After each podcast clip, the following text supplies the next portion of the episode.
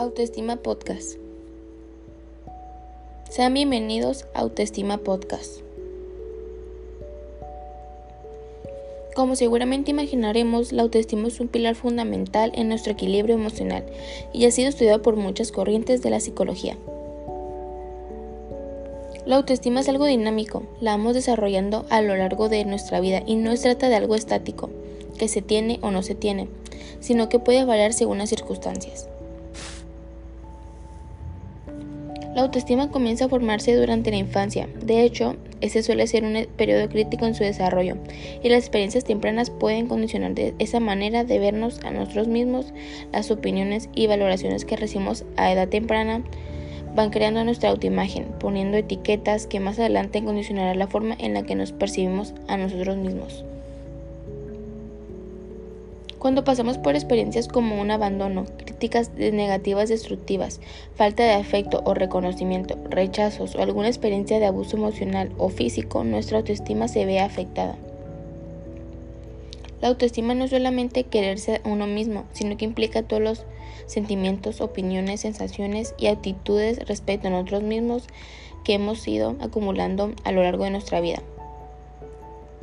Siempre habrá fluctuaciones en cómo nos percibimos a nosotros mismos. Es normal, el, problema es cuando las fluctuaciones son muy pronunciadas o cuando nos volvemos realmente muy negativos respecto a nosotros mismos. Al no sentirnos competentes o merecedores de afecto, no nos movemos hacia nuestras metas. E incluso podemos entrar en una, en una espiral de pensamientos negativos y profecías autocumplidas. Si quiero que no valgo o no confío en mí mismo, me comportaré de acuerdo a esta creencia, alimentándola y creando una espiral negativa de la que será difícil salir. Voy a comentar algunos aspectos relacionados con la autoestima. La autoestima implica varios auto, autoconocimiento, autoconcepto, autoaceptación, autorrespeto, entre otros. Es importante que revisemos cada tanto la visión que tenemos de nosotros mismos y demos un repaso a todos estos autos. El autoanalizarse, parar y reflexionar y el autoconocimiento han de ser hábitos a implementar y acostumbrarnos a hacerlo periódicamente. Estudia cómo te hablas a ti mismo. La autoestima se manifiesta sobre todo en nuestro lenguaje interno, en la manera en, en la que nos hablamos a nosotros mismos. Suele suceder que en nuestro día a día damos más importancia a los mensajes negativos, a la crítica, a la frustración que a lo positivo. Los elogios y la motivación de superación y los mensajes de autoconfianza quedan eclipsados ante las frustraciones o mensajes negativos. Es como si lo malo pesara más en nuestra balanza interna. Efectivamente, así es. Lo malo pesa más cognitivamente y es más fácil de recordar que lo bueno. También puede suceder que malas experiencias del pasado nos hayan afectado. Por ejemplo, si hemos vivido algún tipo de abuso o trauma, o puede que hayamos interiorizado etiquetas o valoraciones negativas sobre nosotros mismos y las llevemos arrastrando desde la infancia.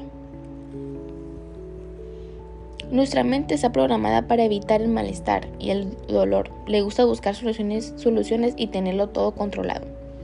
Pero aunque la intención de nuestra mente es ayudarnos, a veces, nos, a veces nos acaba llevando por lugares emocionales que son como arenas movedizas.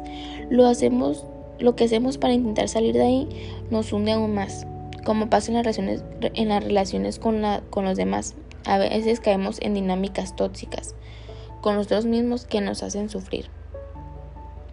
Por ejemplo, una autocrítica muy severa, inseguridades que atormenten Sentimos que estamos en una guerra constante contra nosotros mismos.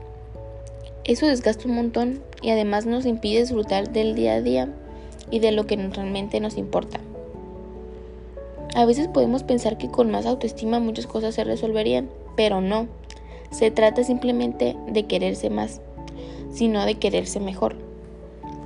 Cuando nuestra autoestima se encuentra baja, tendemos a hablarnos peor a nosotros mismos. Nuestras críticas pueden que sean más destructivas que constructivas. constructivas.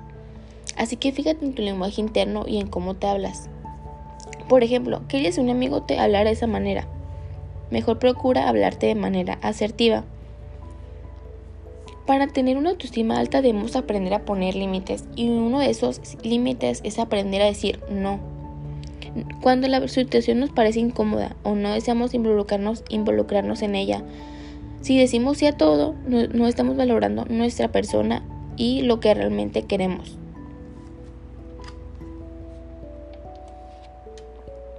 Recuerda que la autoconfianza se fomenta con la acción. No te quedes en la parálisis del análisis y muévete.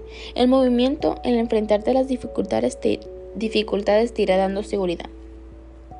Bueno, y eso es todo por el autoestima. Espero les haya gustado y les sirva de algo y ayude.